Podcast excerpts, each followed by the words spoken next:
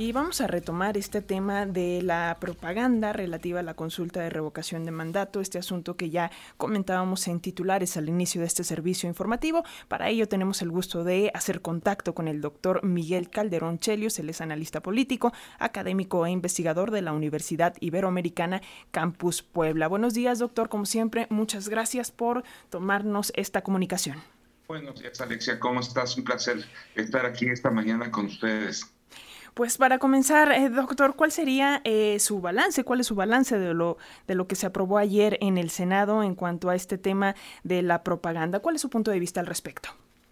Bueno, me, parece que es eh, producto de una serie de desencuentros y de malos diseños en, en, la ley. O sea, no es posible que ante un proceso donde se va a tomar una decisión no, no pueda haber quien promueva una posición y quien promueva la otra. O sea, eh, se convierte en un, en un absurdo de, que los ciudadanos tienen que elegir sin información y eso me parece que está en el fondo del, de, la, de la situación. Me parece además que el INE eh, se comporta con una actitud muy rigorista, no busca la flexibilidad y que el asunto fluya, sino con mucha rigurosidad que no refleja en otros procesos y con otros actores políticos. Entonces, eh, eso me parece un segundo elemento. Y tercero, me parece también un exceso de parte de, del Ejecutivo y de la bancada de Morena, la forma en que están forzando eh, eh, el marco jurídico para permitir esta participación de los funcionarios públicos en, en, eh, eh, en el, debate, eh, en el debate sobre la revocación.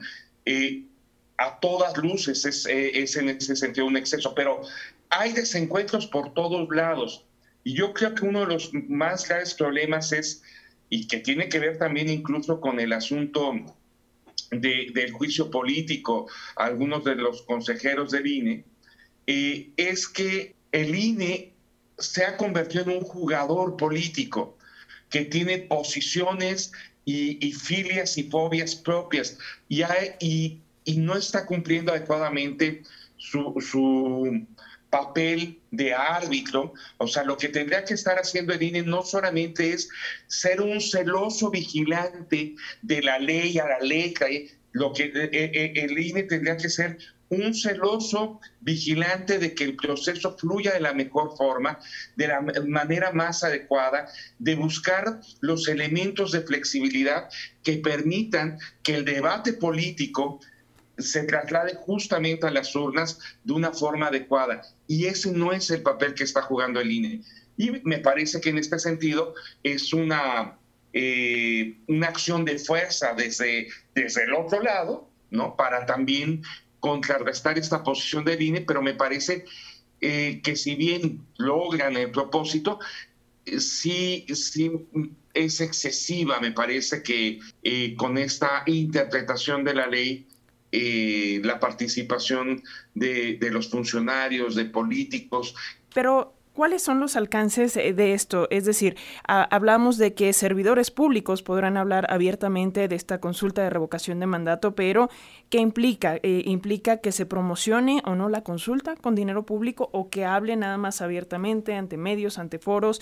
Vaya, también se puede promover el ejercicio únicamente o, también una postura determinada, ya sea a favor o en contra. ¿Cuáles son los, los alcances? Y de si interfiere o no eh, con los procesos electorales como los que están en transcurso en este momento en seis estados? A ver, eh, lo, primero sí, los ah, eh, tanto diputados, senadores, los funcionarios públicos van a poder hablar de la, de, la revocación del mandato, llamar a participar en ella y, por supuesto, van a poder tener opiniones al respecto. Eso es lo que lo que marca esta, esta resolución. E insisto, si bien permite cierta normalidad en el sentido de que se pueda hablar de un proceso que viene.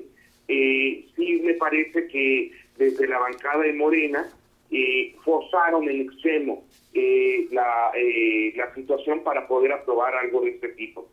Y bueno, en términos de los procesos electorales, pues sí, sí va a tener alguna, algún nivel de repercusión porque porque va a permitir la exposición de los, eh, de los funcionarios, de las razones por las cuales la cuarta transformación es adecuada y el gobierno de, de Andrés Manuel López Obrador debe continuar. Y obviamente sabemos que, que, la votación hacia Morena está muy influida por la preferencia hacia Andrés Manuel López Obrador, así que en ese sentido irá. Sin embargo, me, me parece que también es una influencia limitada, porque el proceso de revocación ya está por ocurrir, eh, estamos hablando de, de, una semana, ocurrirá y los procesos electorales en los estados todavía tienen un tiempo largo para ocurrir, entonces me parece que eso no debería ser la, la preocupación fundamental.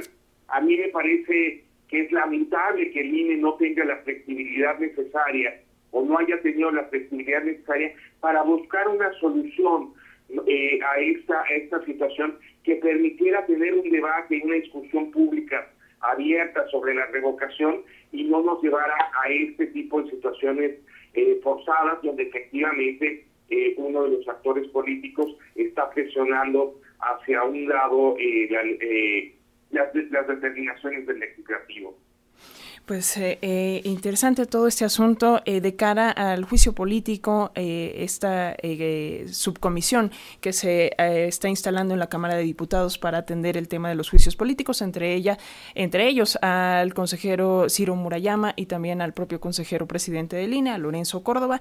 vamos a estar pendientes de qué pasa con, con, este asunto del juicio político y pues como siempre, doctor Miguel Calderón Chelius, analista político, académico e investigador de la Universidad Iberoamericana Campus Puebla Muchísimas gracias por esta conversación y por la disposición a hacer el cambio en cuanto a tecnologías para poder retomar y cerrar. Muchísimas gracias. Un abrazo y buenos días a todo el auditorio y a Muy buen día.